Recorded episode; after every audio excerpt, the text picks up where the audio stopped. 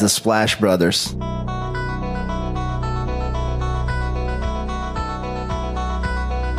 The Splash Brothers, is that?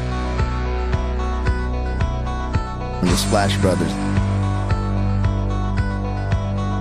Splash Bros. The bond that you guys share, being the Splash Brothers and everything.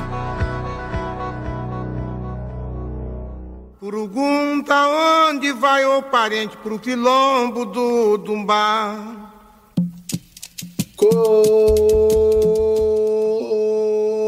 Começando a 95 edição do Splash Brothers. Eu sou o Guilherme. Eu sou o Leonardo Paglioni. Léo, antes mesmo de começarmos aqui o nosso comentário tradicional, a gente gravou semana passada um episódio bem ouvido. Obrigado a todos vocês. Falando de draft, a gente até comentou no episódio extra que gravamos ali na quinta-feira, né, Léo? Mas é bom reforçar aqui porque nem todos os nossos ouvintes do podcast tradicional também acompanham podcasts extras que soltamos. Talvez esse do draft muita gente ouviu. É, o Caleb tava com um problema ali de conexão e fez Sim. com que sua fala ficasse muito prejudicada. E até por isso que a gente fala tanto do Marco Túlio Baiman. Que como aquele era é um episódio que a gente soltou ali de imediato e você acabou mexendo na edição, desculpa, mas você não tem a mesma qualidade do Marco Túlio Baiman. É quase como a lesão do Chris Paul no Phoenix Suns ali com, por Covid teve que entrar o Eton Moore em quadra. Então aí prejudica um pouquinho. Mesma coisa que você pedir pro Zubat arremessar de 3, viu, Gui? É, aí prejudicou um pouco, mas já estamos trabalhando até para as edições sem a edição eh, do Marco Túlio Baima para termos alguma solução para melhorar ali alguns problemas do Caleb ou até de qualquer outro convidado, né, Léo? Exato, né? Como você falou, essa semana nem desse podcast extra do Mock Draft, que inclusive vamos ter outros depois, né? Mais pra frente, voltando com o Mock Draft com o Caleb, e aí com o áudio estabilizado, como você falou. E tivemos quinta-feira também o nosso podcast, outro podcast extra falando de playoffs, então o que não falta essa semana é podcast. viu? Exato. Mas só queríamos fazer essa, essa pequena explicação aqui, porque todo mundo vai na ânsia ali dos times que já foram eliminados acompanhar um pouco, para ver o que a gente estava falando de prospectos e tivemos alguns feedbacks nesse sentido. Mas, Léo, na temporada 1995 tivemos um draft bem recheado, mas a primeira escolha tivemos a seleção do Glenn Robinson, que hoje para mim é marcado muito mais por ser pai do Glenn Robinson III do que pelo jogador que ele foi. Ele foi um bom jogador, média de na carreira de 20 pontos por partida, encerrou a carreira nos meus Spurs. Além dele, Jason Kidd na segunda escolha geral que falaremos logo mais e Grant Hill. Eu adorava o Grant Hill, viu? Ambos dividiram o prêmio de novato da temporada. Além desses dois grandes jogadores que tivemos na NBA, Eric Jones e Jalen Rose. Falando em prêmios, meu David Robinson, dos meus Spurs, venciam o prêmio de MVP da temporada. Apesar do prêmio de melhor jogador ir para o San Antonio, San Antonio parava nas finais do Oeste, não conseguia avançar além dessa posição. Quem também parava antes das finais, Léo, só que no lado leste, era o seu Chicago Bulls, que teve o anúncio em 18 de março. I am back. MJ voltava para as quadras depois de uma temporada e pouco ali no beisebol, mas só que o beisebol entrava em greve e aí ele decidiu voltar para jogar NBA. Curiosamente, não com a camisa 23, a tradicionalíssima camisa 23, mas sim com a 45, que era a camisa que o MJ usou na época de high school. Bulls perderia para o Magic de Shaq, Perny e Harder, chegariam às finais da NBA, mas seriam varridos por 4 a 0 para o Houston Rockets, que conquistava o segundo campeonato seguido. Rockets, que apesar de uma final tranquila, não teve vida fácil nos playoffs. 3 a 2 contra o Jazz, 4 a 3 contra o Suns, 4 a 2 contra o meu Spurs. Na final, Hakim Berdruin Olajuwon venceria o prêmio de MVP das finais. E certamente foi o principal jogador do Houston durante a temporada, com médias de 28 pontos, 11 rebotes, 2 roubos de bola e 3.4 tocos por partida. Outra ajuda que o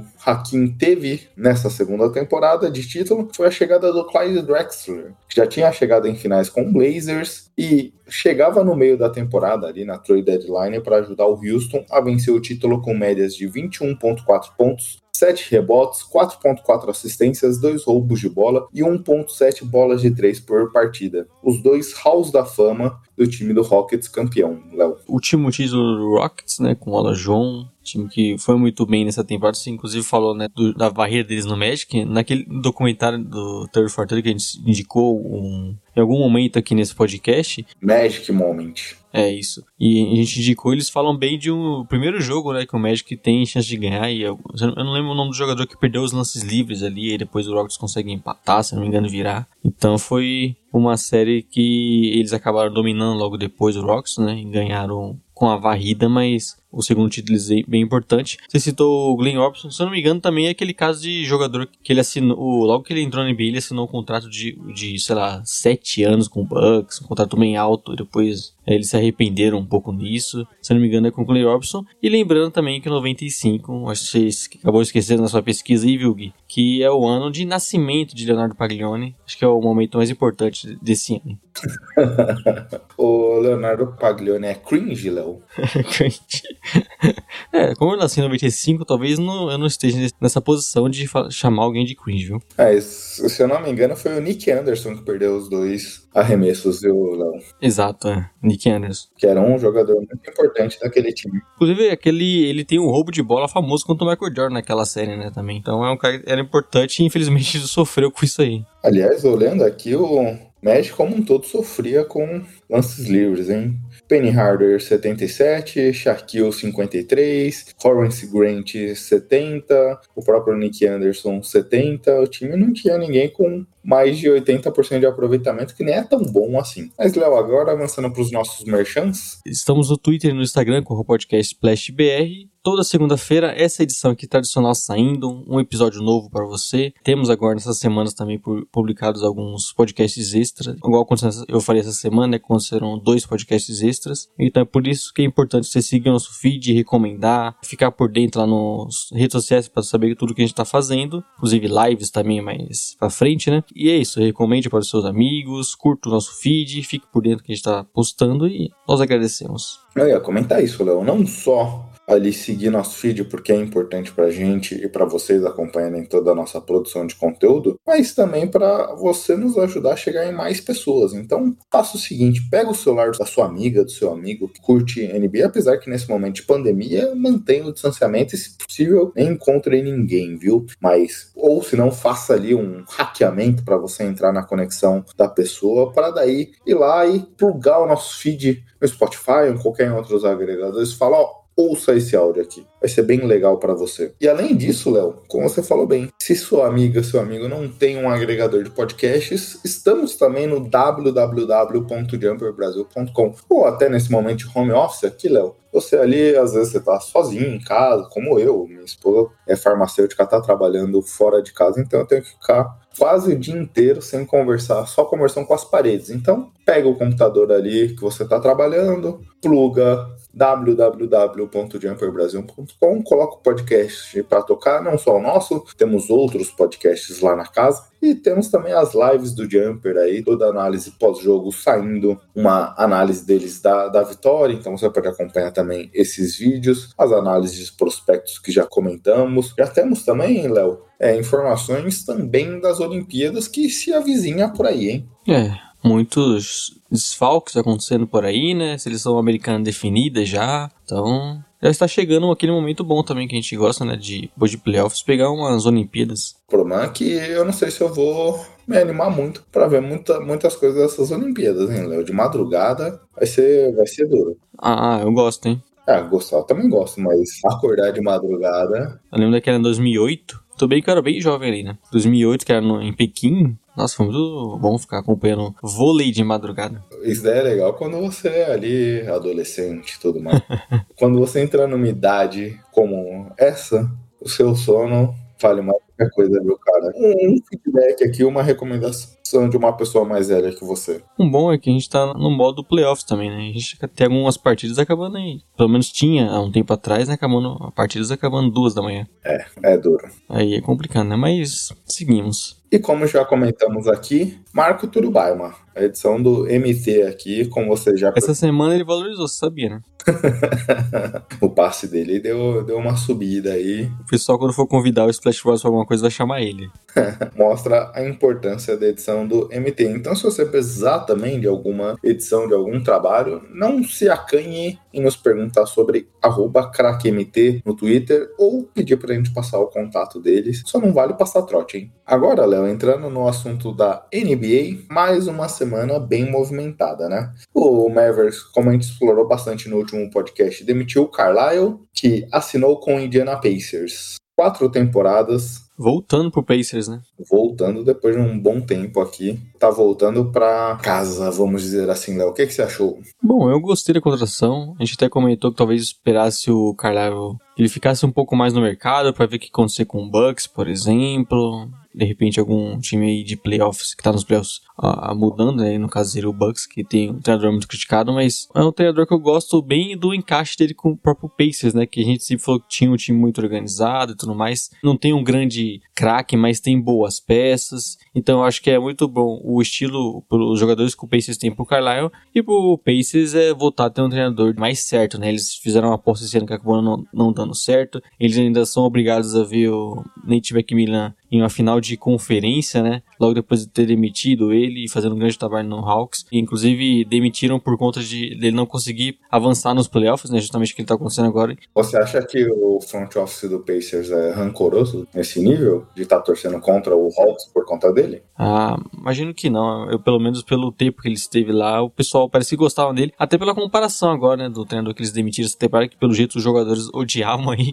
aí fica, a comparação ficou melhor pro Nate McMillan, só que... Tem, tem aqueles casos lá de quando uma pessoa termina com a outra, que é tudo mil maravilhas, e a partir daquele rompimento, a pessoa É. começa a torcer contra o outro. É, nunca mais se vê. Tem aquelas coisas que... Ah, Não, não, tem, tem gente que fica acessando ali a página da rede social do outro pra ver se tá sofrendo ou não. Então acontece isso, Léo. Já viu só como é, como é estranho, né? Você, um momento, ama uma pessoa e depois você odeia ela, você não quer mais saber. Essas coisas que os relacionamentos nos mostram. Dizem que o amor e o ódio andam lado a lado. É, exato. É, mas esperamos que não seja o caso do Carlisle agora no- nesse Pacers, né? E é porque um treinador consolidado, que monta bons times, times competitivos, e eu acho que é uma aposta, né, não dá pra dizer nem que é aposta, né? É uma contratação bem segura pro Pacers nesse sentido, e imagina eles tendo uma evolução nessa temporada e voltando a ter um time que a gente elogiava bastante pelo aspecto coletivo, de conseguir ter uma boa defesa, um ataque bem concentrado ali nos seus armadores, então foi uma grande contratação, talvez a melhor das que a gente tivemos entre os treinadores. É, o Pacers mandou muito bem. Foi uma baita seleção aqui, sem dúvida nenhuma. Uma baita escolha. Um cara que vem pra contribuir já muito. E ele deve estar feliz, né, Léo? Porque sai, não, em termos de qualidade, porque o Doncic é sem dúvida um dos maiores jogadores do planeta, mas a gente sabe, a gente até comentava que quando o Mavericks selecionou o Doncic no draft, estávamos curiosos porque o Carlisle sempre foi um treinador que gostou de ter toda a gestão ali bem próxima dele, dos, principalmente dos armadores. É um cara que chama a jogada no, ali no, no canto da quadra e tudo mais. E com o Doncic ele mudou muito isso. O bola presa, mas vamos citando aqui, ele estava até relembrando de uma entrevista do Carlisle que ano passado perguntaram, por exemplo, para ele: ah, por que, que você não usa o Porzingis no post? Ah, porque as estatísticas dele é muito ruim sobre. Aí num jogo contra os Spurs, essa temporada o Porzingis usou muito o post. Ah, mas por que, que você usou? Ah, o Luca que coordena o ataque ali, ele viu que estava levando vantagem e ele chamou essas jogadas. Então mostra ali é, também uma questão dessa influência, né? É, você lidar com o Doncic tem que ser diferente do que ele fazia com seus armadores antigos, né? Até o próprio Baré, que teve muito sucesso, e todos os outros que passaram pelo Mavis nesse período. É com certeza diferente. E a gente viu agora que o vestiário tinha muitos problemas também. Então imagino que isso vai ser bom pro Carlisle trocando o Mavis agora, né? por mais que é você trocar um cara como o Doncic, que a gente imagina um talento geracional por muitos anos aí, mas eu imagino que nesse momento pro Carlisle também foi bem melhor essa volta pro Pacers, né? É um time que tem mais a cara dele. E é aquele negócio também, né, Léo? Uma coisa é, sei lá, o Bjorken fazer alguma recomendação, mudar alguma coisa, porque é o que você falou. Você morre e mata pela espada, né? O time do Pacers não tem um grande talento, acaba tendo esse talento ficar pulverizado em bons grandes jogadores. Temos o Turner, temos o Sabonis, temos o TJ Warren, temos o Brogdon. É um, é um time que tem boas peças. Então, imagino Sim. que isso em algum momento acaba influenciando pelos egos das pessoas. Imagino que o Sabonis queira mais jogadas, o Turner tá tendo que sacrificar ofensivo, jogar muito mais como um próprio shooter aberto do que talvez numa posição que ele acha que renda mais lidar com esses egos dos jogadores é, é uma situação também não é nada fácil. E você ter um Bjork tendo essa conversa, às vezes pode ser que o pessoal não, não leve muito muito a sério o que hum. está sendo falado ali. Com um, um, cara do tamanho do Carlisle, já foi campeão da NBA e tudo mais, as coisas mudam um pouco também, né? O vídeo do Carlisle é diferente, né? Um cara que tem muito mais tempo de liga. Então eu imagino que foi um acerto do Pacers. Vamos ver se realmente em quadra vamos ter muitas mudanças, o que eu imagino. Até porque, como você já citou alguns nomes, é, é um time que tem bons jogadores, tem inclusive ativos para fazer algumas mudanças também, caso o cara ache necessário. Então vamos aguardar, porque o Pacers deve ser um time que a gente vai olhar nessa temporada, nessa próxima temporada, né? Só um ponto aqui, até para defender o Macmillan. É bom lembrar que o Pacers com o Macmillan nunca esteve inteiro, né? Tudo bem, entendo que a diretoria sempre queria um passo a mais. Até porque você tinha o Oladipo, né? Esse é um cara que nunca tá inteiro também. Oladipo, o Sabonis ficou machucado durante a bolha e tudo. Então isso influenciou também muito. Eles perderam pro Cavs naquele jogo 7, lembra? Sim. Quer dizer, eles levaram o Cavs que era o finalista da conferência a um momento surreal ali, então também não foram que eles perderam pra ninguém, né? Exato, então precisa ser olhado também esses aspectos com um pouco de parcimônia ali, mas sem nenhum problema. Seguimos aqui agora, Léo, porque se o Mavericks de, em comum acordo chegou ali que entendeu que era o momento do Carlisle sair, o próprio Carlisle comentou que achava que os Mavericks contratariam ninguém mais, ninguém menos que nosso querido Jason Kidd. Mas é bom ressaltar, né, Léo, que o Kidd já está há bastante tempo aí como auxiliar técnico, mas é um cara que não podemos deixar de falar. Tem acusações graves por questão de agressão contra a mulher, já teve casos de abuso também é, registrado na sua carreira. Além disso, é um cara que, como treinador, não fez grandes trabalhos, né? Ele teve, começou sua carreira no Nets, teve um primeiro ano aí muito fraco, até se, saiu o boato que ele queria tentar passar a perna no general manager para ter as duas posições ali e tudo mais. Já teve boato dele querer passar a perna em treinador principal também, né? É, exato. Então é um cara que a gente se assusta um pouco com essas situações aqui. No Nets não fez um grande trabalho, mas a gente acabou relevando porque era aquele Nets ainda em reconstrução. Nos Bucks ele pegou o começo do desenvolvimento ali do Yannis Antetokounmpo, com um time ainda jovem, mas também não fez grandes trabalhos ali. Obviamente, deu mais a bola na mão do Yannis, mas dizem que ele foi um, um defensor para que o grego não chutasse mais de três, coisas do tipo. Então, durante o tempo que trabalhou lá, uma coisa é inegável, né? O LeBron elogiou a contratação, o Yannis, quando o Jason Kidd foi demitido, ficou chateado. É um cara que, pelo menos aparentemente, conhece bem o vestiário, consegue se relacionar com os jogadores, mas em termos de trabalho, a gente não vê nada de tão brilhante que ele tenha feito na sua carreira. O Lillard queria ele no Blazers, né? Então parece que com os jogadores e com as estrelas, né? O Jason Kidd tem muita importância ali, tem muita amizade, consegue se conectar bem com esses caras. Como você falou, eu lembro dele no Bucks muito por ser o treinador que deu a bola na mão do Yannis, né? Transformou ele em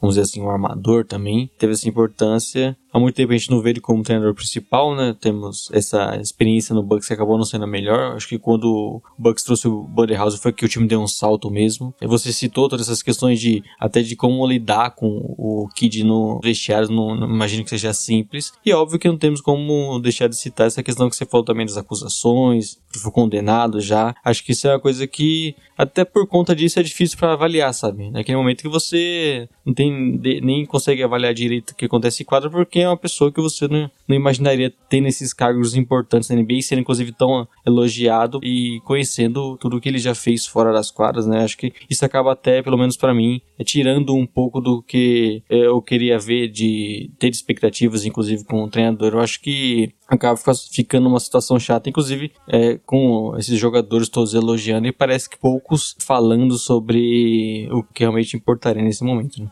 É, essa é a situação, porque talvez ele nem deveria estar lá, né? Numa situação, talvez, se o mundo fosse corretamente correto, usando até uma redundância aqui, mas ele está lá e dizem que o Novitsky está tá sendo trazido para mais próximo das decisões do Profs também. Então me parece que é uma forma também do dono da, da franquia meio que trazer alguns ídolos recentes até para ajudar nesse desenvolvimento.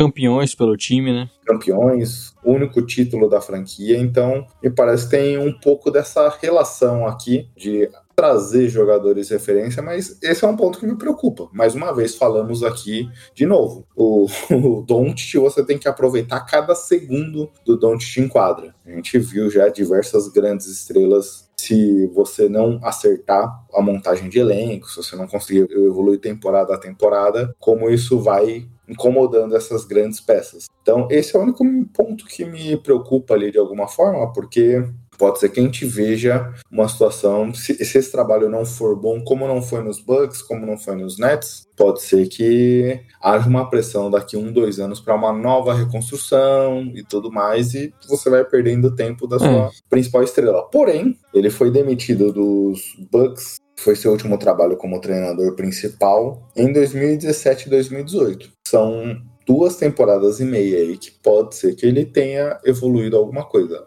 E nesse tempo é um cara que é sempre comentado em qualquer vaga de treinador também, né? A gente citou Exato. a moral que ele tem com os jogadores, parece que os times também veem muito valor no Jason Kidd, não sei o, o, motivo, mas é um cara que, pelas pessoas que estão dentro da NBA, ele é muito bem comentado, né? Mas vale dizer que não dá para deixar de falar de assuntos mais importantes nesse momento. Exato, é bom sempre lembrar essas acusações aí que ele possui na carreira. E para fecharmos, Léo, esse tour que fazemos aqui sobre as novas adições na posição de treinador ou treinadora, temos também Chauncey Billups aí sendo anunciado como novo head coach dos Blazers. O Billups que chegou até a final dessa disputa com a Beck Hammond, assistente dos Spurs. A gente achava que seria, nesse caso, a primeira treinadora mulher da NBA. Não foi, mas falando do Billups aqui, é mais um desses ex-jogadores que teve uma boa passagem. O Billups é um jogador fenomenal, né? Marcante pelos Pistons e tudo mais. Mas é um ex-jogador que, como assistente, era muito elogiado. Então,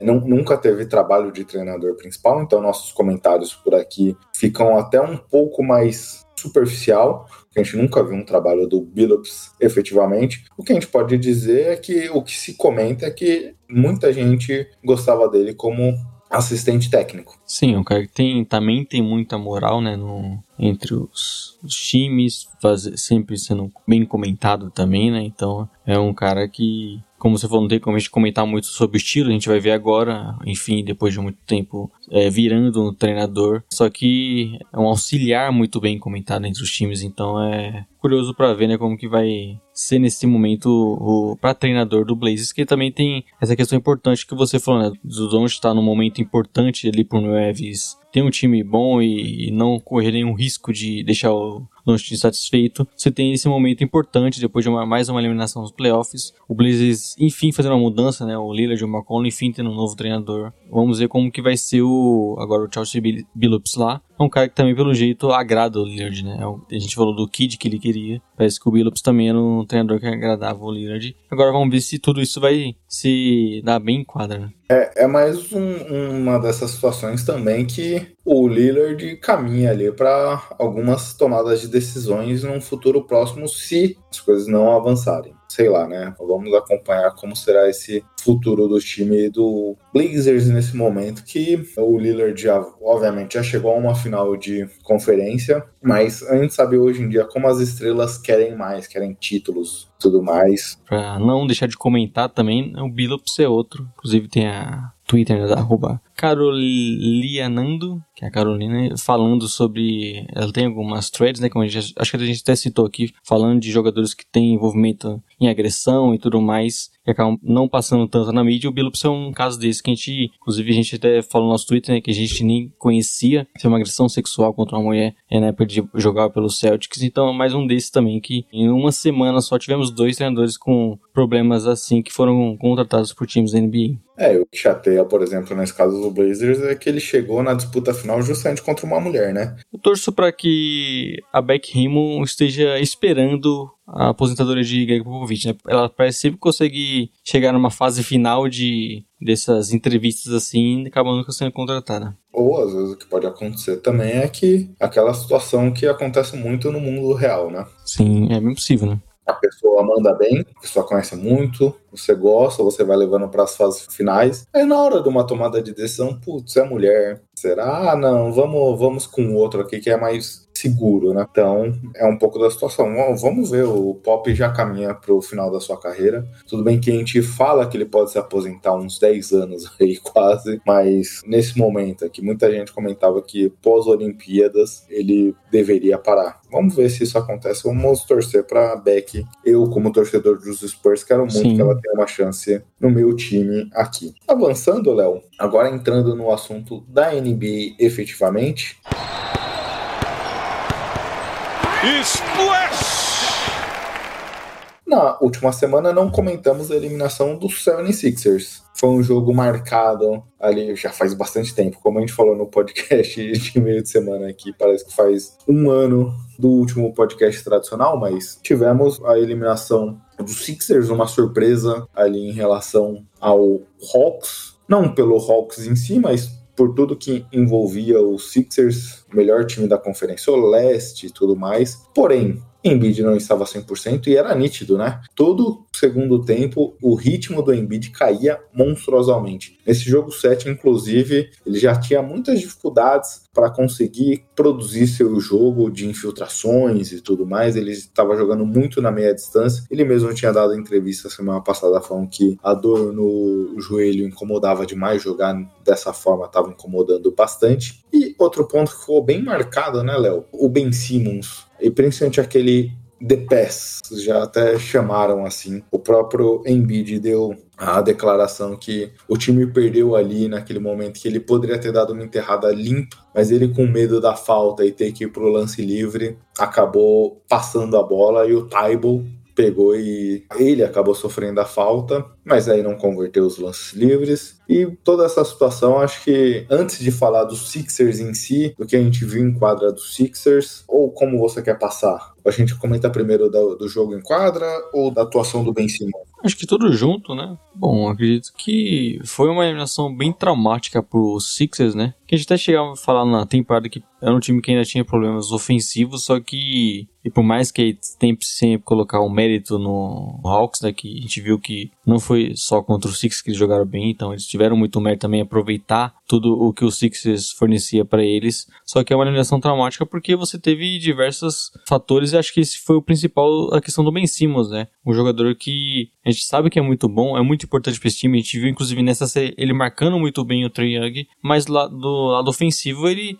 já não é um jogador ofensivamente muito bom, né, que consegue grandes números nessa questão, é muito mais em contra-ataque e tudo mais, só que ele sendo cada vez menos agressivo, e foi uma coisa bem chocante essa, esse lance que você citou, inclusive, acabou sendo bem traumática essa eliminação por tudo que, que acaba causando, né, porque o Sixers tinha também uma chance de chegar numa final de conferência contra o Bucks, então além dessa questão de você ter o Ben Simmons e tudo mais, você deixa de ter uma oportunidade de, chegar numa final de NBA, e acabou que foi muito traumático, porque nós vimos o Embiid lesionado fazendo boas partidas, fazendo bons jogos e novamente temos questões em relação a Ben Simmons nos playoffs. Doc Rivers também é um cara que é sempre comentado, principalmente quando o time leva algumas viradas, embora dê para ter ressalvas e, e falar que não é uma parcela tão grande assim dele, dá para dividir em muitas coisas aí, inclusive com o Doc Rivers. Só que foi uma eliminação bem traumática por Sixers e é a coisa que a gente não esperava, né? O time quando abriu 2 a 1 parecia no controle da série. Para mim essa questão do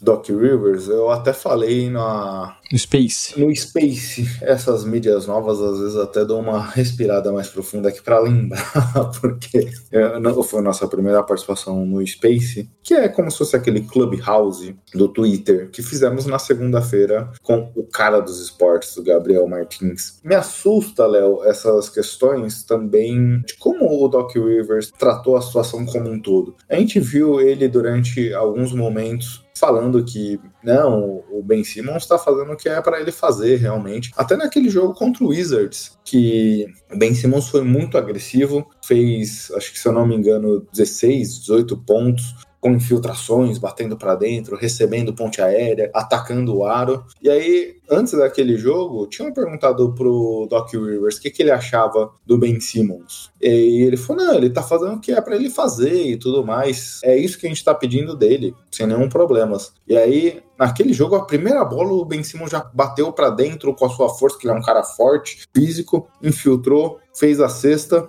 Aí você fala, opa, acho que aqui o Doc desenhou jogadas para ele ser mais agressivo. Bom, vamos ver se o Ben Simmons começa a, a esquentar nessas séries. E aí foram entrevistar o Ben Simmons e o Ben Simmons falou que ele que quis ser mais agressivo. Cara, na boa, eu entendo em algumas situações você dar a chave do controle pro Ben Simmons, a gente falou aqui do Carlisle com Don't que ele fez isso, a gente já falou em outros momentos do Yannis que ele fala que tá arremessando, que tem que fazer o que ele faz mesmo, mas nessa situação, eu esperava que o treinador tomasse um pouco mais a rédea do controle e desenhasse jogadas para o Ben Simmons ser usado onde ele é usado. O próprio treinador do colegial dele deu declaração essa semana falando que entende que a questão do Ben Simmons é muito mais psicológica do, do que física. Você vê vídeos dele acertando chutes em treinamentos e tudo mais. Então, isso dá a entender que pode ser uma questão mais nesse sentido mesmo mental do que física. Então, você tem que colocar esse jogador em situações boas para ele produzir pontos fáceis para ganhar confiança. Porque eu tava até falando ontem, a gente tava conversando num grupo, e pô, eu tava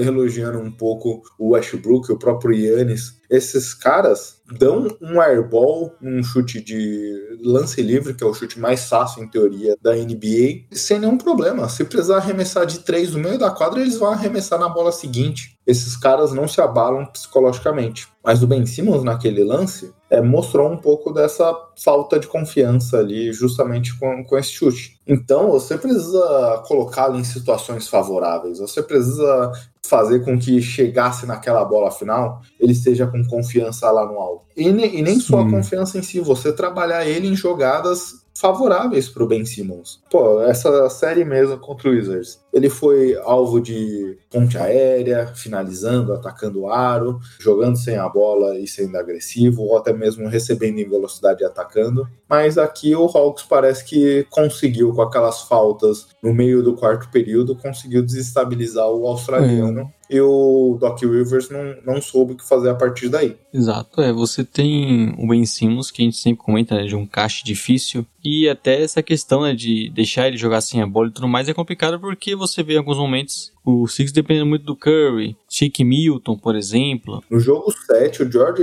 Hill teve que entrar em quadra para poder ser o condutor da bola. Sim. E é, acaba que é extremamente frustrante pro Sixers precisar contar mais com esses jogadores do que deveria. E acaba que você prejudica também, né? Porque você acaba tendo o Ben Simmons em uma condição que não é boa para ele, que também não é favorável pro time. Então acaba que claramente uma questão psicológica também, como vocês falou, né? De ter simplesmente. Parece que isso afetou muito o jogo dele. Né? O Ben Simmons é um cara que não, não é um grande batedor de lance livre, mas ele acerta 60%. Essa série foi 30%. Isso é uma coisa que é bizarra. Vai fazer muito sentido mesmo o Hawks fazer o que eles fizeram de, a partir do momento que tá o, Ben Simmons com a bola, você para com falta, você não deixa ele puxar contra-ataque. Teve alguma uma jogada assim com o Hurt, né? Parou ele numa falta no contra-ataque, porque vale muito mais a pena pro time apostar nisso do que deixar ele infiltrar e tudo mais, pegar confiança. Então, é um cara que realmente precisa trabalhar isso nessa temporada. Acho que a questão psicológica é muito importante, né? embora seja difícil a gente comentar. Mas é um jogador extremamente importante pro Six, inclusive se boatos aí de trocar por picks, essas coisas eu acho realmente loucura. O Sixers não tá nesse, nessa fase, eles querem o time de playoffs e tudo mais. Não vejo eles conseguindo uma troca por um outro star pelos Ben Simmons, então é um jogador que você vai precisar trabalhar bem na sua off-season para ele voltar a ter confiança e, e, ser bem mais importante que ele pode ser nos playoffs, né? Ser um jogador que a gente consegue ver em temporada regular e voltando a ter mais confiança. Não, precisa, não digo nem que ele precisa ficar arremessando de três, mas é, é um cara que precisa ter essa confiança para pelo menos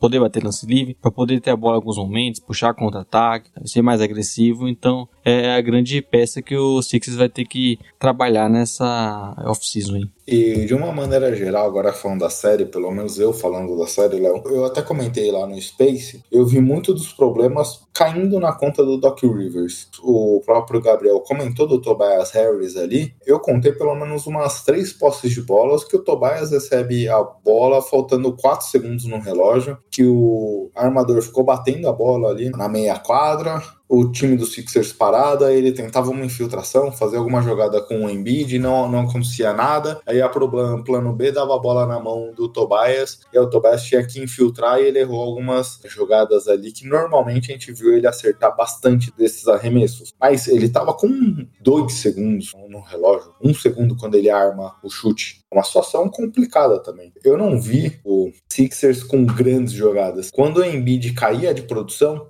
Sixers já não conseguia fazer mais nada. Porque muitas das jogadas partiam do Embiid receber ali no post, fazer os fakes, bater para dentro é. e tudo mais, e a partir daí ele abriu espaço. Quando o time não tinha isso, o Sixers não tinha jogada, não conseguia fazer nada. Obviamente, você tem seu principal jogador baleado fisicamente, você tem a, a segunda peça não podendo receber muito das bolas porque ele poderia sofrer falta e aí pro lance livre acaba complicando um pouco, mas o Doc Rivers pareceu, para mim, não pensar em situações que poderia fazer com que o time rendesse melhor. A questão dos lances livres do Ben Simmons foi ações da série durante toda ela. A gente não viu só no jogo 7, a gente viu em outros momentos. Era para ele estar tá pensando em alternativas de jogo já antes do jogo 7, antes do jogo 6. Não foi isso que a gente viu. Então eu vejo, obviamente, passa na mão dos jogadores essa responsabilidade, não estou querendo eximi-los, mas eu vejo uma falta de criatividade muito grande por parte dos Sixers como um todo. É, inclusive você citou né, o Embiid em muitos momentos, inclusive eu fiquei maluco no grupo, né, porque o, o Embiid ele ficava recebendo bola no perímetro, ele precisava bater para dentro, né. Ou, ou pior, na,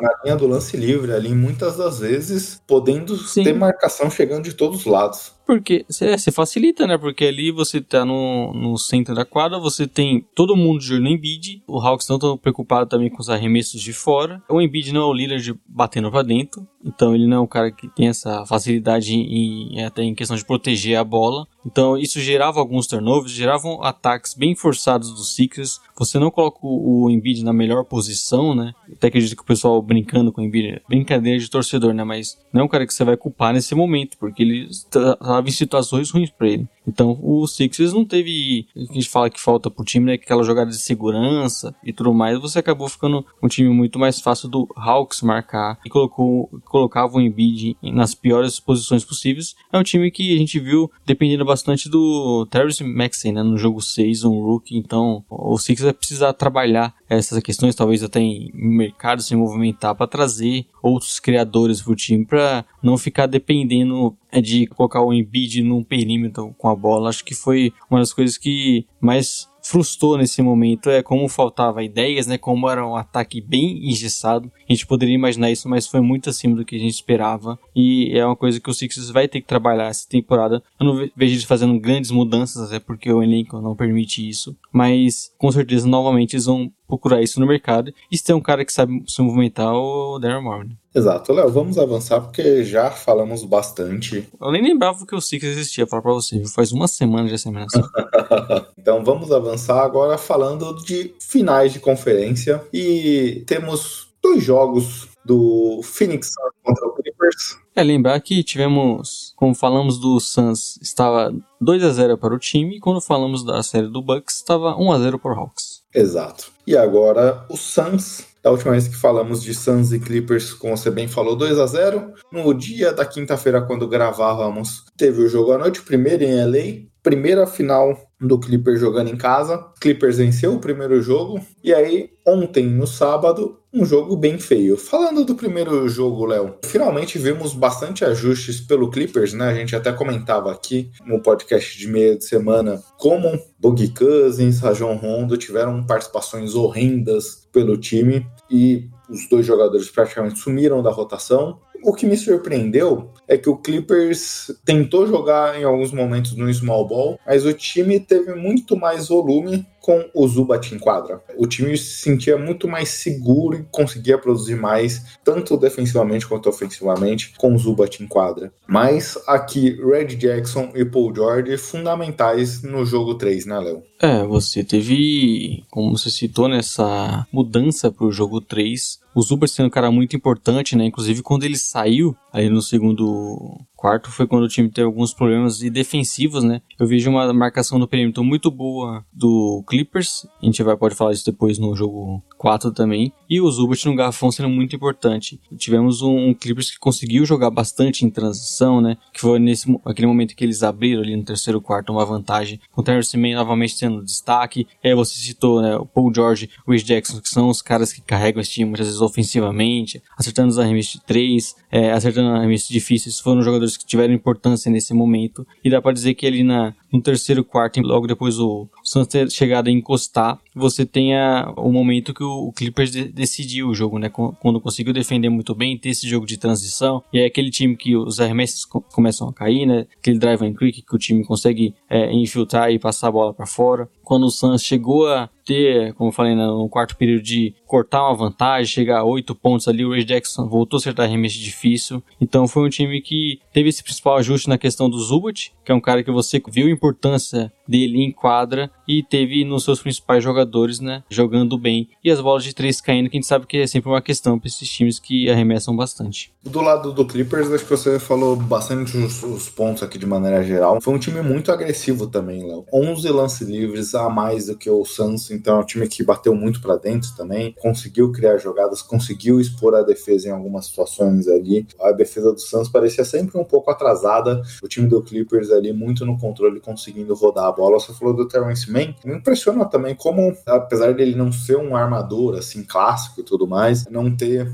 melhor aproveitamento da linha de três, mas me impressionou, vem me impressionando nessa série, como o Clippers melhora quando ele tá com a bola na mão. Como o time parece ser mais agressivo ali de uma maneira geral quando ele tá criando algumas jogadas. Então, aqui olhando o Suns também é impossível também não comentar da péssima partida do Devin Booker, né? E isso passa como um ponto importante na vitória do Suns. 23% só de aproveitamento de quadra, 14% da linha de três. Então foi um time que perdeu, mas teve seu principal jogador numa péssima noite ofensiva. E tínhamos também o retorno do Chris Paul, esse sim sendo o, Chris, o CP3 que a gente conhece, mas o time sofreu demais com o Devin Booker sendo marcado pelo Patrick Beverly. É, você teve o Devin Booker jogando mal, né? Uma marcação muito forte do, do Beverly também, né? Que é um cara que sempre vem conseguindo ter bom êxito nessa série na marcação do Booker. Chris Paul também, apesar de ser o jogador, foi um jogador extremamente importante, né? Dando muitas assistências, comandando bem o ataque. Inclusive nessa pequena reação que eles tiveram ali no segundo tempo foi comandada pelo Chris Paul. Mas também o jogo teve problemas na questão de conseguir criar os seus pontos, né, entrar em ritmo. No nenhum momento foi aquele Chris Paul que conseguiu explorar, por exemplo, o Zubat, conseguiu ter aquela bola de meia distância. Então o ataque do Suns teve problemas para esse jogo. A remessa de três também não, não caindo em, em, grande escala. Então foi um time que, que eu acho que até muito pro mérito do Clippers, né, como a gente citou na questão da defesa de perímetro, com o Zubat no garrafão, marcando muito bem. É um time que não se deixou ser explorado igual a gente viu em alguns outros momentos. E aí você não contou com uma boa partida individual de um cara como o que a gente sabe que mesmo muitas vezes sendo bem marcado, consegue acertar, consegue passar por isso, só que não foi o caso, e aí eu acho que passa muito por isso o time não ter conseguido se manter por mais tempo no jogo. Vai citar também a lesão do Cameron Payne nessa partida, né? Ele jogou com apenas 4 minutos. Teve uma pequena torção ali no tornozelo. Mas aí no jogo de ontem, Léo, que jogo horrível, hein? Tecnicamente muito ruim. Cara, que coisa horrorosa. Nossa, aquele, o placar, eu fiquei em algum momento com medo que a gente ficasse preso naquele 71 a 70, viu, Gui? A gente não fosse sair mais daquilo, aquilo fosse a nossa nova realidade. Mas que. E a gente tava até comentando aqui antes da gravação. Né? Não. Pô, será que o Clippers passou à frente? Porque ficou sempre próximo ali por um ponto, mas não conseguia passar à frente de jeito nenhum. Pô, o George teve dois lances livres pra empatar, né? Mas ele errou um. Acho que o Clippers não chegou a nem empatar esse jogo. Nesse Exato. momento final, pelo menos, né? Inclusive, vale destacar que esse quarto período, principalmente, né, Gui? Me lembrou muito o campeonatinho bola presa.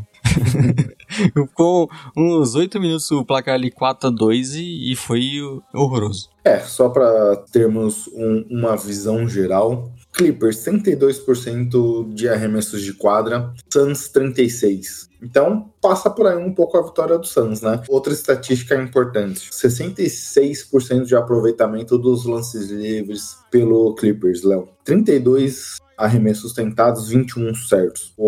Suns, por outro lado, 86. São fatores da partida aqui olhando como um todo, né? Muitos erros, isso acabou originando muitos rebotes. Por exemplo, Suns 17 rebotes ofensivos, Clippers 15, mas é um time que o primeiro tempo do Clippers, o Clippers perdeu a partida também por esse primeiro tempo muito abaixo. Sim. Jogou muito mal. No primeiro tempo, Léo, uma diferença de 14 pontos para o Suns. Isso porque o Clippers, olhando em quadra, você devia imaginar que a diferença estava muito maior. Não estava conseguindo ser produtivo nem defensivamente nem ofensivamente, mas conseguiu ali sobreviver de certa forma na partida. Passa muito por aí também a derrota, né? Conseguiu fazer só 16 pontos no segundo quarto. Tudo bem que venceria o quarto período dos dois times, mas uma produção bem abaixo. O time sofreu bastante nesse primeiro tempo. Obviamente, méritos por conseguir recuperar na segunda etapa, mas o time sofreu bastante nesse começo de jogo. Você teve um momento bem complicado pro Clippers ali, né? Que o ataque não funcionava. Mas é que a defesa até fez sua parte, né? O, o Suns acho que não abriu mais. Foi também porque eles não conseguiram entrar em sequência, né? Por mais que dê pra destacar uma partida melhor do Devin Booker, ele também teve aproveitamento ruim. E também teve que pontuar em muitas situações difíceis, né? Infiltrando, fazendo um band-aid, que é uma coisa que a gente nem vê tanto dele assim, não é o melhor do Devin Booker. Mas foi um momento ali no primeiro tempo que nada deu certo pro Clippers, os arremessos de fora não caíram. Eles sofreram muito na marcação do dentro e talvez seja o grande destaque dessa série até aqui, né? Como o Ito vem sendo novamente muito importante, mesmo com o Zubat também tendo um jogo bom no outro lado, né? Novamente. Então você teve um Suns que conseguiu dificultar muito o ataque do Clippers. né? Acho que eles conseguiram entrar muito pouco no garrafão e ter aqueles jogados de, de além de conseguir pontuar no garrafão, né? De você conseguir gerar arremessos melhores de três, né? No perímetro. Só que acabou que o Clippers nunca conseguiu entrar numa boa sequência ofensiva assim, embora eles tenham conseguido tirar essa vantagem depois, mas nunca que o ataque fluiu realmente, os arremessos caíram. A gente viu o time errando, inclusive, muitas bolas livres também, né? Então acaba que. Se eu não me engano, Léo, eles terminaram o primeiro tempo com 3 de 24, alguma coisa assim das bolas de 3. É, foi bem ruim. Foi muito ruim. E, e o pior, Léo, é o que me incomodou. Por exemplo, a gente falou muito disso da série contra o Jazz, por exemplo. Você falou do driving kick, que é aquela infiltração que você toca para fora para alguém do perímetro chutar ou passar a bola até. Eles fizeram muito isso. Roda a bola, infiltra, roda, chuta, busca os arremessos livres. Aqui, o time, no primeiro tempo, principalmente, estava forçando muito, saía no jogo de transição, parava no perímetro, chutava. Saía na transição, parava no perímetro, chutava. Obviamente, eles conseguiram pegar muitos rebotes, e aí nessas segundas jogadas, aí sim eu via arremessos livres que eram para ser tentado, mas a jogada originária, no geral, muitas decisões erradas tomadas pelo time. É, você tem um time que, né, como você falou, né, conseguiu gerar os arremessos que eles fazem sempre, né? Por mais que eu tenha falado, e, e realmente aconteceu de você ter alguns arremessos, por exemplo, o Marcus Morris livre, até o Wade Jackson teve, eu lembro do primeiro tempo, alguns arremessos livres de três que não caíram. A gente sabe que em um outro momento poderia ter feito a diferença, né? Mas é um time que sofreu bastante, acho que até muito por conta da defesa, de, principalmente de perímetro do Suns. E o Clippers em nenhum momento conseguiu entrar em, nesse, nesse ritmo. Né? Acho até quando eles tiraram no terceiro quarto, eles tiraram a vantagem, foi muito porque também, como a gente fala, né, o Wade Jackson apareceu um pouco mais, o Paul George teve o seu melhor momento do jogo, embora não tenha sido uma sequência tão grande assim, e o time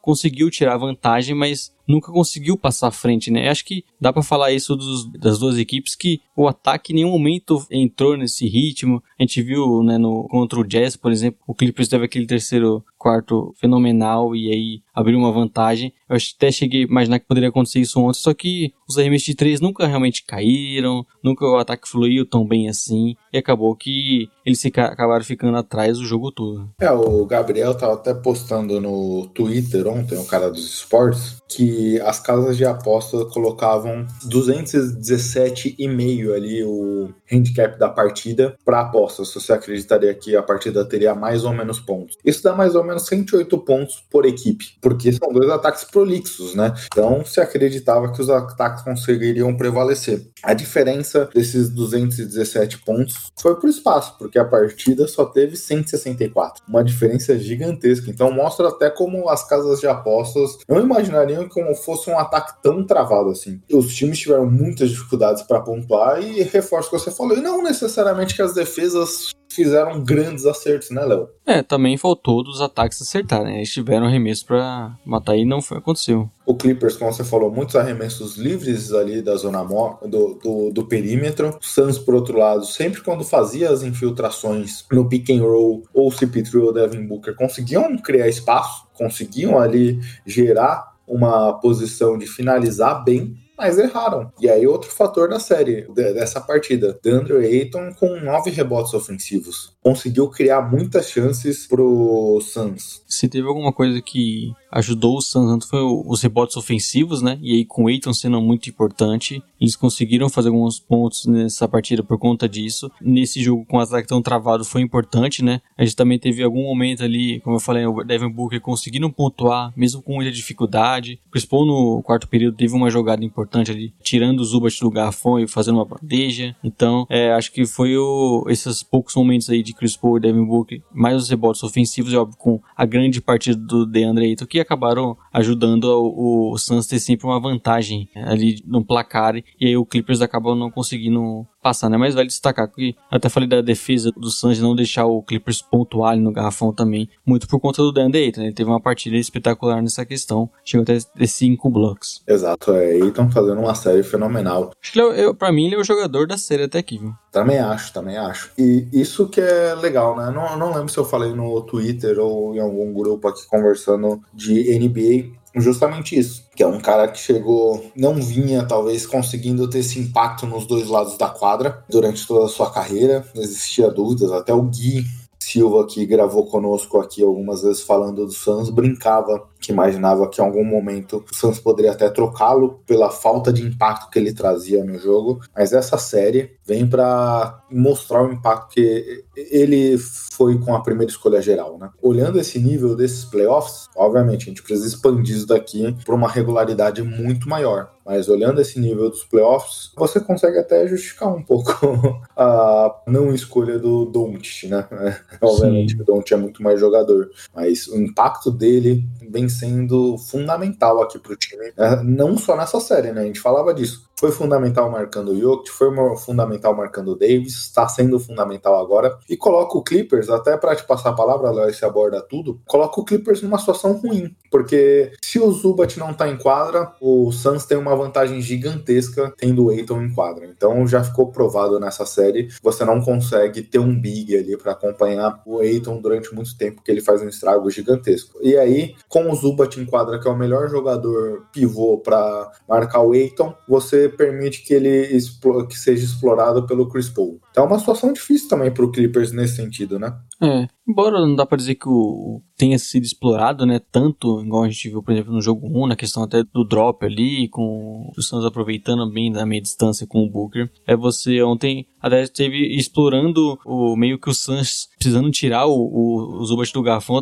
para também aproveitar desses rebotes ofensivos, né, aproveitar de um tamanho ali do, do Eiton contra outro jogador no garrafão. Então é, é um cara que vem sendo importante, o Zubat, e acaba que você não pode muito contar com ele quando ele tá fora de quadra, porque você sofre com o Eiton e tudo mais. Acho que a questão do DeAndre Ayton é bem importante, vem nessa série, né? Inclusive ele ontem falou que como mudou a carreira dele jogar com o Chris Paul. Eu até brinquei no Twitter, né, que essa frase serve para qualquer pivô que jogou com o Chris Paul ali, com o Tyson Chandler, o Deandre Jordan. E realmente ele vem tendo uma série bem dominante, vem sendo um cara dominante dos dois lados da quadra. O Clippers não vem conseguindo explorar ele, igual explorou o Gobert, por exemplo. E isso para você ver como ele é importante nesse time também. E é um jogador que consegue se manter em quadra, mesmo sendo pivô, e sendo bem útil nos dois lados. Então, é realmente uma série fenomenal até aqui do Eiton. Já foi, né, assim, como a gente comentou bastante contra o Jokic. Então, é um playoffs para ele cravar ali o, o, seu nome nesse time, como um dos grandes jogadores desse Suns. E vem sendo bem legal ver ele sendo bem útil nesse playoffs. Né?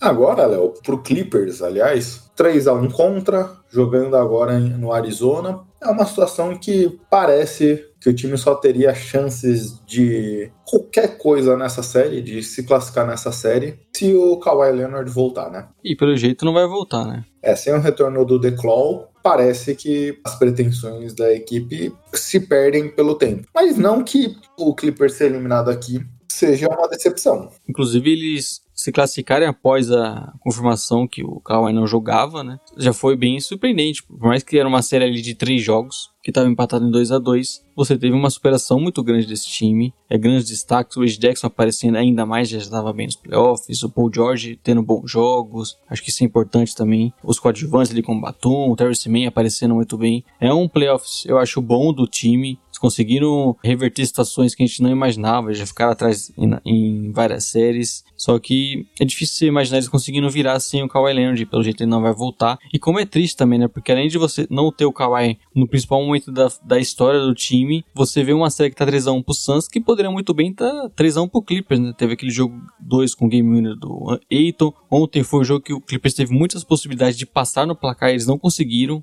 Então eu imaginava que, sabe, algum momento ali que o Paul George, por exemplo, tivesse uma sequência boa no final, eles teriam ganhado o jogo. E é, acaba sendo bem frustrante pro time, só que é duro pro torcedor, né? Ontem era aquele jogo, se tivesse o Kawhi em quadra, naquele momento de dificuldade ofensiva, ele ia chamar responsabilidade, como a gente viu muito com o Toronto. Sim. Ele ia chamar a responsabilidade, fazer aqueles seus pontos de meia distância e tudo mais, e talvez pudesse ter mantido a equipe numa outra dinâmica ali, mas faltou isso. Faltou um cara nesse nível ali para contribuir. É, porque é um jogador a mais, né? Porque você acaba dependendo. O George não tá bem, não tá conseguindo criar aqueles pontos, infiltrando no garfão, a arremesso de três não tá caindo. Você depende do Wade Jackson, né? Talvez se eu tenha mais um Kawhi em quadra aí, a mudança é bem mais significativa. Você talvez, inclusive, crie mais espaço pro Paul George. Então é óbvio que é, trabalhar com C aqui é muito difícil. Só que vendo uma série tão equilibrada nos jogos, né? Não tanto no placar, você ainda sente mais a falta do Kawhi Leonard. E isso deve ser uma coisa que é ainda mais dura pro torcedor do Clippers. Exato. Terminamos aqui, Léo, então, o confronto. A série volta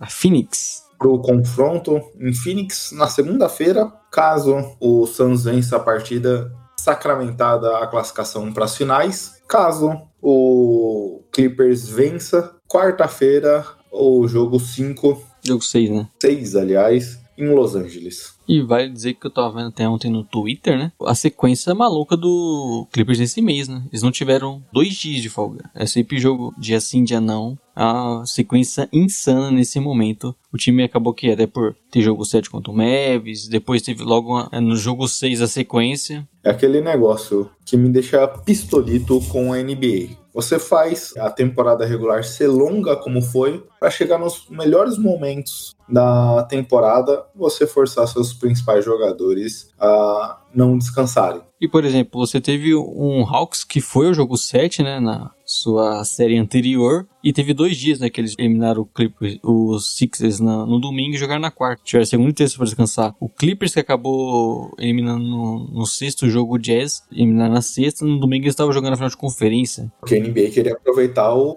o Prime Day, né?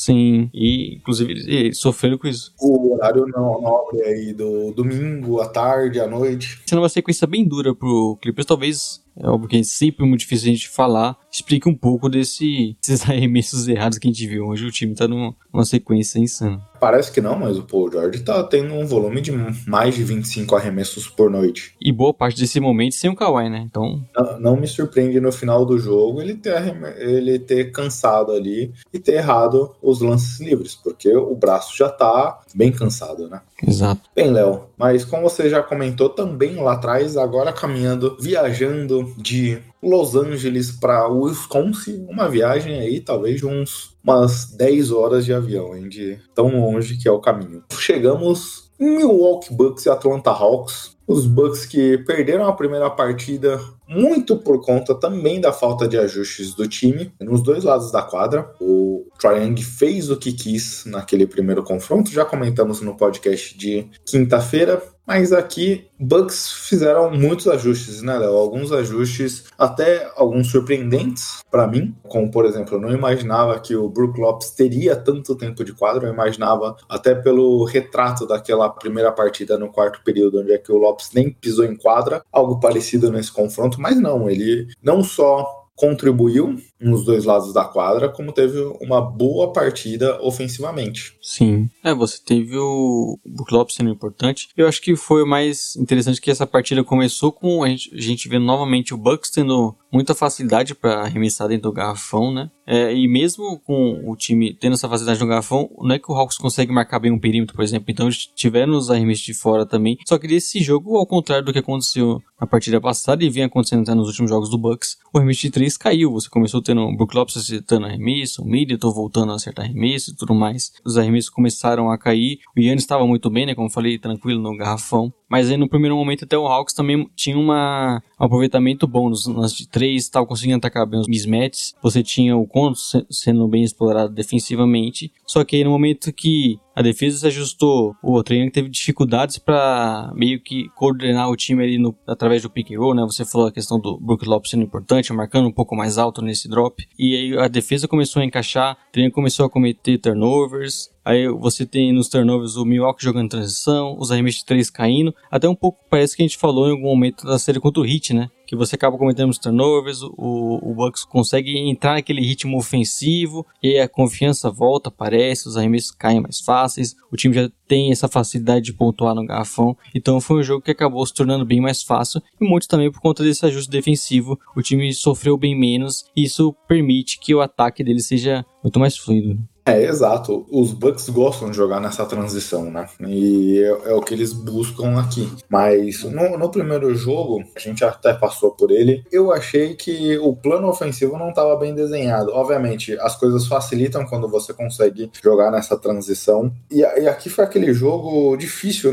né, Léo? Porque já no segundo quarto, o jogo já estava resolvido, já não tinha muito mais o que tirar daquela partida, uma diferença de mais de 40 pontos. E aquele negócio deu tudo errado pro Hawks. O time não conseguiu chegar próximo do placar em nenhum momento e deu tudo certo para Milwaukee. Então é até uma análise complicada porque o time teve um volume gigantesco aqui e obviamente quando a gente olha as estatísticas como um todo, até parece que não foi tão bom assim porque ah, 37% dos aproveitamentos de três, mas porque no quarto período só jogou os reservas ali e acabou esse aproveitamento foi caindo de uma maneira geral, né? Mas o time beirou mais de 40% 40% de aproveitamento de três aqui até o terceiro quarto. Então isso acaba influenciando a partida como um todo, porque a gente olha e fala, putz, é, de fato, as coisas deram tudo certo. Mas eu achei aqui que o plano do Milwaukee de aproveitar não só as infiltrações do Yannis aqui, mas o time como um todo eu senti muito mais produtivo nessa primeira partida aqui, Léo, contribuindo muito mais, ajudando o Sim. time. E aí eu queria destacar para você o Drew Holiday, né, que fez uma série muito ruim contra o Nets ofensivamente e já é a segunda partida dele com mais de 20 pontos aqui. Muito boa que vem contribuindo. A primeira partida ele fez mais de 30 pontos, mais de 10 assistências, aqui 22 pontos, 7 assistências. Vem tendo um papel ofensivo muito importante. Ele vem sendo o segundo que sou jogador do Bucks, né? Porque o menino,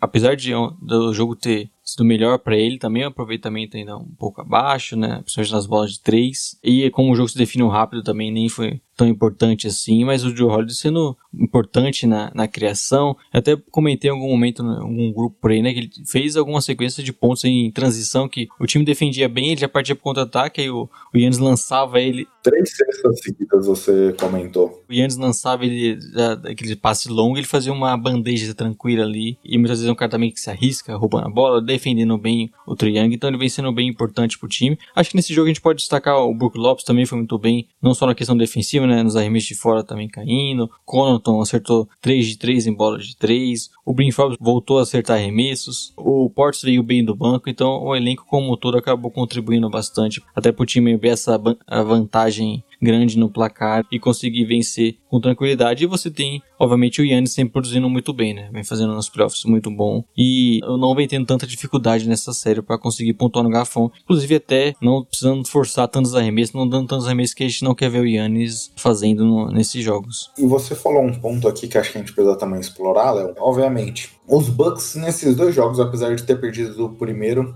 a gente viu no primeiro jogo o time conseguindo ter uma vantagem ofensiva no primeiro tempo. A gente até comentou aqui no podcast de quinta. E aí a dificuldade que o time criou para a armadilha que o time criou para si próprio, querendo emplacar a bola de três de qualquer jeito. E aí viu essa vantagem acabar e o time ser derrotado pelo Hawks. Mas outro ponto importante, independente dessa questão ofensiva, que aqui nesse segundo jogo, como você bem falou, quando os Bucks infiltravam, atacavam, parecia que o Hawks não tinha resposta defensiva para isso. Mas o que eu queria destacar, Léo, é a questão defensiva. O time foi muito superior também, como você falou, das questões do contra-ataque, sair rápido, sair em transição. Mas não só isso, o time do Bucks conseguiu limitar o Young a dar apenas cinco arremessos de floaters nessa partida. Você até brincou no Twitter no jogo 1, parecia que o Trae Young poderia fazer 50 pontos de floaters se ele quisesse, de maneira fácil. Nessa segunda partida ele já teve mais dificuldades nesse sentido. É sim, acabou que o Hawks sendo muito mais difícil nessa criação e quem sabe que é importante, né? O Hawks tem esse daqui muito baseado nesse pick roll do Trae Young e aí ele tem a opção de floater, ponte aérea, consegue achar os arremessadores no perímetro. Isso é muito importante pro jogo deles e acabou que eles conseguiram minar bem isso. O Triangle não teve um jogo fácil. O Holiday também marcando muito bem ele, é, não tendo pontos para explorar na defesa do Bucks. Então foi um jogo bem complicado pro Triangle, né? Muitos turnovers também. E aí, como a gente falou, o Hawks, pelo, como tudo, muitos turnovers, mas o Triangle teve nove. É o que a gente fala, né? Nesses momentos também, muitas vezes é importante também não errar tanto para você não dar um ataque fácil pro Bucks. A gente sabe que eles sofrem em muitos momentos, só que a partir do contra-ataque, meio que o jogo se define, né? Porque tava tendo uma defesa muito forte de um lado e o ataque fluindo do outro. Então isso foi meio que o, o tom desse, dessa partida. E hoje, domingo, já temos o jogo caminhando para Atlanta, né, Léo? Mas cara, apesar da partida estar um a um, meio que parece um pouco do, da análise que fizemos contra a série contra o Philadelphia 76ers. Sim. O Hawks, nessas duas partidas, nunca pareceu estar no controle da série. O Bucks parece que dá os arremessos que ele quer, ele consegue ter um controle. O que não quer dizer que eles vão ganhar a partida, mas tô até mais confortável com eles aqui. Tanto que o jogo 1, o Hawks não havia liderado em nenhum momento antes do quarto período, quando ali no meio do quarto período assumiu a frente do placar em falhas de Milwaukee. É importante, né? Vamos ver nesse jogo 3, lembrando que a gente obviamente vai estar atrasado nesse podcast aí na segunda, já após a partida. É importante pro Hawks um bom jogo do Kevin Hurt, né? Que não foi tão bem nessa partida. Capela, Collins. Até porque o Bogdanovic tá muito mal, né? Ele vem sofrendo com lesão, parece estar jogando no sacrifício. Então esse tá fora de ritmo.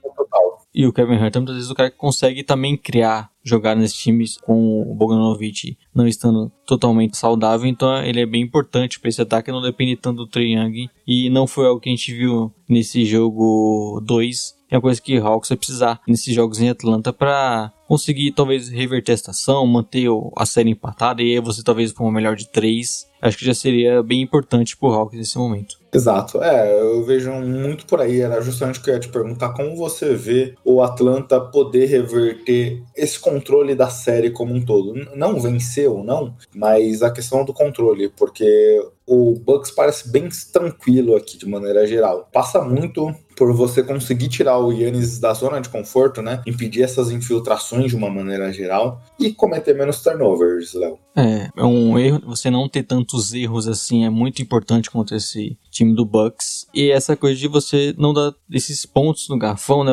Parece que o, time consegue dominar bastante. Porque o, o Milwaukee parece que tem o domínio no garrafão, mas ele também tem os arremessos de três. Então parece que você não consegue tirar nenhuma coisa nem outra. E é óbvio que aí você tirar esses arremessos do garrafão e, e deixar o Milwaukee viver pelas bolas de três, que a gente sabe que não é um grande playoffs do Bucks nesse sentido, por mais que nessa partida número 2 tenha sido diferente, mas Eles precisam conseguir defender melhor, principalmente o Yannis ali no garrafão, que a gente sabe que não é simples, mas é importante para eles conseguirem voltar a ter boas chances na série. É, e isso preocupa, porque o Capelá tá marcando ele. Mesmo assim, o Yannis vem conseguindo ser muito produtivo. O time parece um pouco sem respostas. Tentou já Salomon Hill, Salomon Hill não dá. Então, na primeira partida até teve mais volume ali defensivo em cima do Antetokounmpo. Já pro jogo 2, isso deixou de existir praticamente, ficou muito a marcação focada no Capelá. E é por aí, né? E essas duas peças marcando Yannis Antetokounmpo apenas e parece que quando a marcação é do Solomon Hill, o Yannis consegue levar muita vantagem. Então,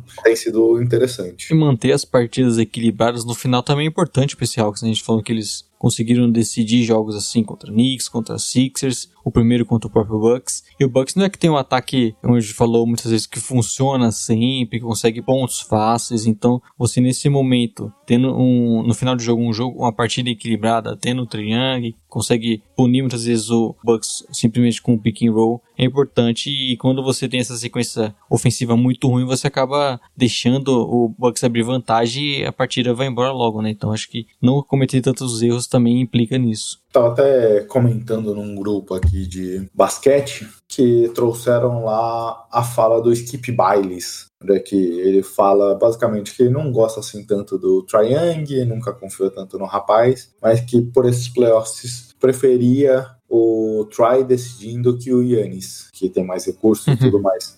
É aquele negócio, tava argumentando que não necessariamente, acho que os times são armados de maneiras diferentes e tudo mais. Porém, ali nesse minuto final, nessas últimas posses de bola, Triangle é um cara que tem mais recurso, né? Um cara que consegue ser mais produtivo que o Yannis, por exemplo, porque é o cara que tem um chute de fora, tem um floater, tem um passe, é muito inteligente. Então, acho que nesse sentido, essa fala pode servir porque são alguns fatores aqui para a gente entender, né? Então, pô, se o principal jogador consegue ter o chute fora, consegue chutar do logo, consegue fazer um monte de coisas, você quer ele decidindo, ou o Yannis, quem sabe que tem um jogo muito agressivo e muito bom, Sim. mas é mais unidimensional de alguma forma. Óbvio que o Try consegue tirar mais coelhos da cartola, né? Nesse momento. É, acaba tendo uma jogada mais, vamos assim, de confiança ali, né? E você precisando do. A gente até comenta bastante, né? Como o Yannis precisa muitas vezes de. É, seria interessante colocar outros pontos na quadra. E muito porque também o Bucks coloca ele em isolations e acaba complicando mais a vida dele. Só que o Triangle também é muito bom é, manejando um pick and roll, né? Tem muitas, dá muitas opções pro time. Então é um cara que é extremamente espetacular nisso. Bem, acho que fechamos, né? Fechamos, né? Mas um podcast aí de o quê? Quase duas horas, sei lá? Não, deu uma hora e meia. Então, talvez o nosso craque MT esteja mais feliz nesse momento, viu? ele tá até estranhando quando ele pegou o bruto desse podcast aqui, ele vendo o tamanho do arquivo. vai ficar pouco feliz o rapaz. Ele vai até poder ter tempo de ver o cruzeiro dele esse domingo, viu, Gui? Eu não sei se joga hoje, mas. Normalmente time da Série B não joga de domingo, Léo. É, estavam mudando isso agora, né? Porque tem muito time grande lá na Série B também. É, bom ponto. Isso aí fica aí. Nossa, boa sorte pro MT se ele estiver vendo a partida do Cruzeiro nesse momento. Isso é um canalha. Bem, Léo, é mais ou menos por aí o episódio de hoje, né? É isso, quer que eu comece com o destaque? Por favor, Léo. Eu vou destacar nós mesmos, viu, Gui? Essa semana estaremos voltando para as lives, faz bom tempo, né? Já estamos confirmados aí no Live Basketball, participando ali com eles no overtime ali, que realmente é antes da partida. A semana inteira, basicamente, né, Léo? Eu segunda e quarta, você terça e quinta? É, a gente vai no back-to-back, né? Você vai na segunda, eu vou na terça, na quarta, o quinto, então o Splash Brothers ali, tendo muita participação com o pessoal do Live Basketball, que a gente sabe que tá sempre promovendo lives com muitas pessoas, pessoal lá empolgado antes das partidas, depois dos jogos também. A gente participou bastante com eles e estamos voltando agora. E fica de olho aí, por isso que eu falo também pro pessoal seguinte no Twitter, para estar tá sempre de olho nas lives que a gente participa. Então, é isso. Eu, eu preciso torcer então para termos jogo 6 do Clippers aqui, porque senão na quarta-feira a gente não vai ter tanto assunto assim, hein? Não, mas vocês arrumam um assunto, eu tenho confiança em vocês aí que vocês vão estar tá falando aí do meu leicão, vocês vão estar tá falando. Bem, Léo, eu tava até pensando aqui bastante no que referendar essa semana, mas eu vou voltar de novo para jogos aqui. Vou recomendar o Far Cry 5, que era um jogo que eu ainda não tinha jogado, nunca tinha jogado a franquia Far Cry, mas estava em promoção lá, 20 reais. Falei, opa, deixa eu aproveitar aqui e jogar para ver qual é que é. A história em si, para quem jogou recentemente The Last of Us, ou Miles Morales, Spider-Man, ou até mesmo outros jogos aí que tem uma história, que você tá envolto ali na história, que nem o The Last of Us, tem um monte de gente que fala que chorou ali no 2, no final da história. Ou quando eu tava jogando esse jogo, minha esposa passava, cara, você tá vendo o filme ou você tá jogando videogame? Porque tem toda a questão do enredo e tudo, mas não tem tanta coisa aqui no Far Cry. O seu personagem nem, nem nome tem, você, você só vai indo lá, mas se você quiser dar uns tiros aí no videogame, acaba sendo interessante o joguinho, viu? Faz muito tempo que eu não jogo nada, viu, Gui? Eu cheguei a jogar Far Cry no Xbox 360, mas não, não foi algo que me pegou muito. Como você falou de jogo, eu pensei que você ia destacar a Azura ontem, vencendo, sofrendo de encontrar a Áustria. É, a, a Azura, a última vez que teve uma prorrogação e venceu, Léo, teve um tal de Fábio Grosso garantindo a classificação contra a Alemanha em 2006, hein? É, inclusive um destaque grande para Chiesa, né, que entrou na partida ontem, que além de decidir na Itália, estava decidindo o jogo no Náutico esses dias, hein? eu ia falar do Chiesa, do outro Chiesa que eu, quando tô mais velho que você, né? Eu ali no começo dos anos 2000, que eu já acompanhava o Cautio, Chiesa jogava pela Fiorentina e tudo mais. Lembro. Grandíssimo atacante. O pai do Frederico Chiesa aqui. Eu gostava muito mais do pai do que do filho, viu? Ah, mas o filho é bom, inclusive ele deveria ser titular nessa Itália. Mas ele recusou meu Milan para ser reserva da Juventus, então tenho birra com ele. Vou falar pra você que não são poucos que vêm recusando o Milan nesses tempos, viu? inclusive o próprio goleiro da seleção. Eu já falei outro grupo lá, o próprio Mino Raiola tá voltando atrás. Aqui o Dolaruma, há três anos atrás, a torcida. Qual aquele que foi pra Inter lá também agora? O... Não sei. Quem? É o. Esqueci o nome dele, é turco, né? Ah, o Tchalanoglu. Ah, esse foi... daí foi reforço, viu? Ele saiu do, do Milan, toda a torcida ficou bem feliz. Ele tava pedindo 5 milhões e meio de euros por temporada, mais um bônus de 2 milhões aí. Ele sair foi, foi reforço. É. Como eu falei até em um grupo, provocação, né, Gui? O Milan de maior sucesso nesse momento é o Nate McMillan. ah, é, Leonardo. Bem, depois dessa podemos acabar o podcast, né? É isso, até porque a gente tava falando que é um podcast de uma hora e meia, a gente fica enrolando mais 30 minutos, né? Exato. Agradecer aos nossos ouvintes que estão até aqui. Lembrar que essa semana aí, sempre com edições extras também. Quem sabe a eliminação do Clippers, caso aconteça, venhamos aqui para falar. Aliás, é, jogos tão próximos um do outro, Léo, que talvez na próxima edição já devemos ter finais de NBA, né? É, os finalistas definidos. Estão sempre voltando aí, porque talvez a gente sabe que está surgindo alguns assuntos também, então temos muita coisa para comentar. Segunda que vem estamos de volta, com certeza, com falando de finais, por exemplo, falando de novos treinadores e sempre tem muito assunto né? Exato. Bem, pessoal, boa semana. Nos acompanhem nas lives do Live Basketball, nos acompanhem em edições extras, nos sigam nas páginas dos agregadores e já já estamos de volta. É isso. Um grande abraço, uma boa semana, se cuide e tchau, tchau. Tchau.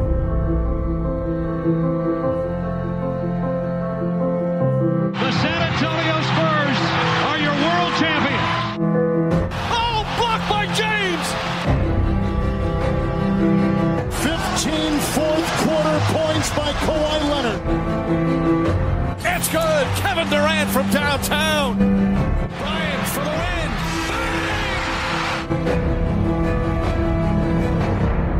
What a perfect ending to a historic day.